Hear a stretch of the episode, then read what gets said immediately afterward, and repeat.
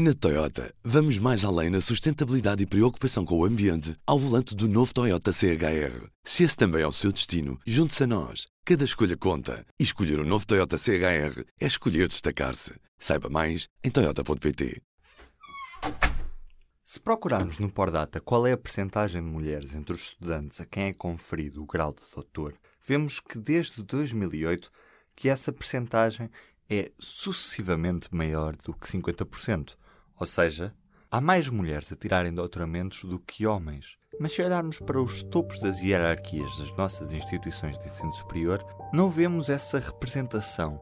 As mulheres não ocupam nem metade dos cargos de liderança das nossas universidades e institutos politécnicos. Viva! Eu sou o Ruben Martins e hoje olhamos para os números do ensino superior em Portugal e falamos com o Samuel Silva. Ele é o jornalista do público que é responsável por cobrir o ensino superior em Portugal. É uma carta de princípios, mas tem objetivos muito claros: levar mais mulheres para lugares de desfia no ensino superior. Esta é a proposta de um grupo de especialistas europeus, de que fazem parte investigadores do ISCTE, o Instituto Universitário de Lisboa. Como podemos ler na edição de hoje do Público, o governo apoia a iniciativa e até vai apadrinhar a sua apresentação na próxima segunda-feira. As restantes instituições de ensino superior públicas vão ser convidadas também a assinar esta carta. O ISCTE, como um dos propositores, apresenta também ao mesmo tempo o seu próprio plano para responder às dificuldades de desequilíbrio de género que subsistem na sua instituição, apesar de ser uma das poucas que é liderada por uma mulher em Portugal.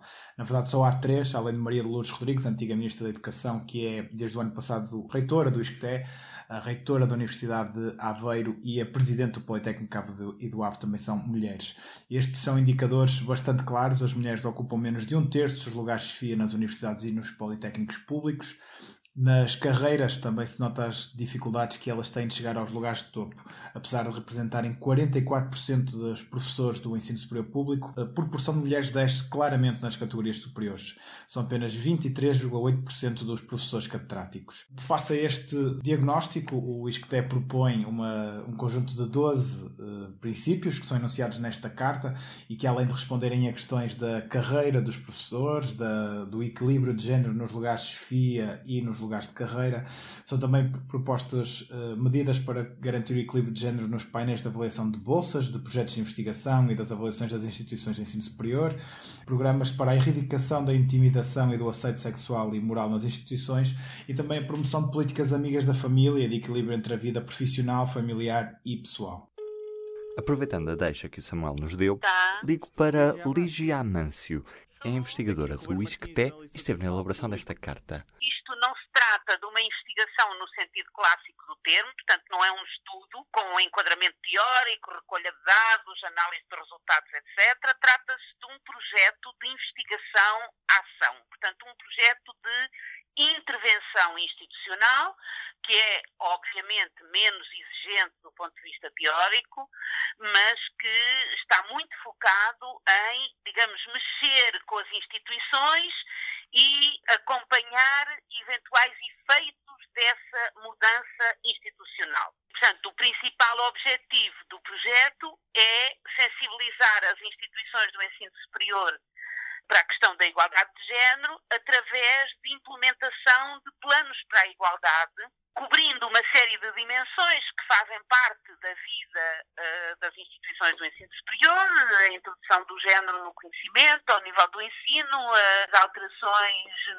no equilíbrio de género ao nível dos órgãos de governação, pensar as políticas de conciliação família-trabalho que nas instituições de ensino superior, como em qualquer instituição, têm que ver com, com a vida das pessoas e com facilitar-lhes, digamos, a gestão um, dessa frente uh, de articulação com a família e ainda sensibilizá-las para as questões das carreiras, porque continuam a, manifestar grande desigualdade com as mulheres a serem muito desfavorecidas. Era, é? era isso mesmo que lhe ia perguntar, professora. Este projeto de intervenção parte da premissa de que o ensino superior é desigual, é isso? Este projeto tem um financiamento Parlamento Europeu e quando a Comissão Europeia abre estas linhas de, de financiamento, eh, falo partindo justamente da constatação que, apesar dos muitos projetos de apoio à ciência, etc., que têm havido eh, nos últimos anos, esses projetos têm levado a uma subida extraordinária da qualificação das mulheres e em muitos países europeus, incluindo Portugal, as mulheres eh, doutoradas, por exemplo, ultrapassaram os homens. Em 2015, o último ano em que há dados já consolidados, foram 1.587 mulheres a tirar um doutoramento. Homens foram 1.382. Mas não há equivalência na participação sequer equilibrada de homens e mulheres nos lugares de decisão e no prosseguimento das carreiras académicas. Portanto, há aqui uma discrepância entre o grau de que elas têm uh, e a proeminência que elas adquiriram na ciência em geral e depois a posição que ocupam nas carreiras académicas e nos lugares de decisão das instituições. Portanto, esta é a observação de partida que leva a Comissão Europeia a abrir uh, financiamentos específicos para agir nas instituições de ensino superior ao nível da igualdade de género. Explicação que existe para isso não é uma explicação específica das instituições do ensino superior, é uma explicação que tem que ver com as questões de género e que está, essa sim, muito bem apoiada na investigação e que mostra que em qualquer profissão isto acontece Portanto, as mulheres têm sempre uma grande dificuldade em eh, prosseguir. Eh, quando as carreiras são hierarquizadas, elas têm muita dificuldade em atingir os lugares de topo, dificuldade do que os homens, é-lhes exigido eh, mais do que os homens, a, a, quanto mais não seja em termos de tempo, porque, eh, mas não só, de facto, também há uma expectativa de menor competência das mulheres, aí estou a falar de investigação, sim, que eu já fiz com a minha colega Helena Santos, e, e temos estudado as carreiras da medicina, até da enfermagem, do ensino, do professorado, é da política, e há sempre este problema que é, no fundo, uma expectativa que existe no contexto em que elas estão inseridas de que os homens têm uma competência natural para atingir o topo das carreiras e para mandarem, para serem líderes, e elas não têm. Elas não têm competência para isso, não é? Portanto, isso obriga a que, para além das competências científicas que elas têm, elas tenham ainda que provar que também têm competências para gerir, para liderar, etc. Ora, isto é que as coloca numa posição desfavorável. Obviamente que estas coisas não, não se mudam de um dia para o outro, mas é preciso mudar a cultura das instituições, de modo a que pelo menos elas reconheçam que é preciso fazer alguma coisa e que eh, não permaneçam numa postura de neutralidade, porque a neutralidade não existe. Facto, as instituições de ensino superior são responsáveis pelo recrutamento, pela seleção, etc. Portanto, é dentro delas que ocorrem processos subjetivos, mas que são transversais e bem identificados nos estudos de género, que acabam por se traduzir em discrepâncias enormes. E, portanto, no caso dos, uh, da carreira académica, são discrepâncias de 20% de mulheres, 80% de homens. Não é uma discrepância qualquer, não é?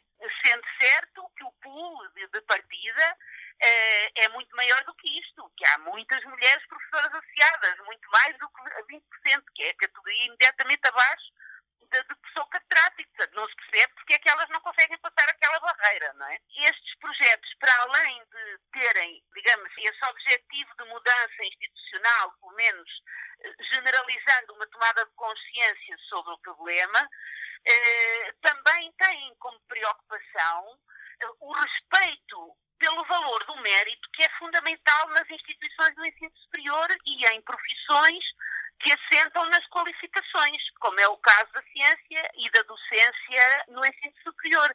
Porque quando temos discrepâncias desta ordem, o valor do mérito é diretamente posto em causa. As discrepâncias não se explicam por falta de mérito, explicam-se por preconceito. E isto é que é muito grave. E assim chegamos ao final do P24 de hoje.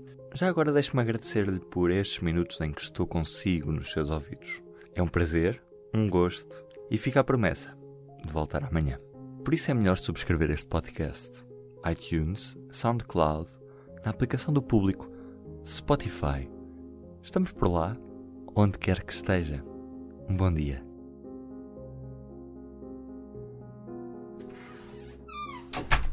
O público fica no ouvido.